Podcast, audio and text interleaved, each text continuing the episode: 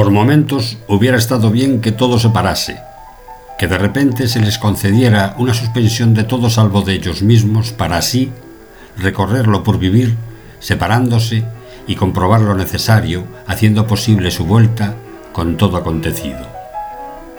Parecía un sueño, porque a uno no le ocurren esas cosas. Nadie encuentra su mitad, su reversible. Pero todo fue verdad. Ha sido cierto. Y lo que buscan, aquel algo, puede estar justo en el jamás, allá donde no se llega.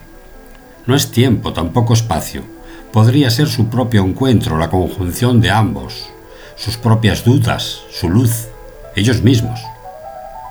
El adiós es un soñar sin despertar nunca. Alargarlo es como seguir viviendo, parando la vida porque quieren seguir soñando.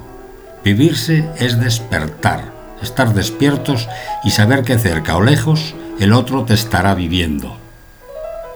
Entre sombras por la arena no diciendo, sin hablar, calladamente, en la mirada recibiéndose, en una permanente llegada, hola siempre, porque un adiós es imposible.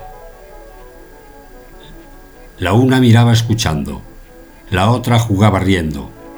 Eran la luna llena y la mar.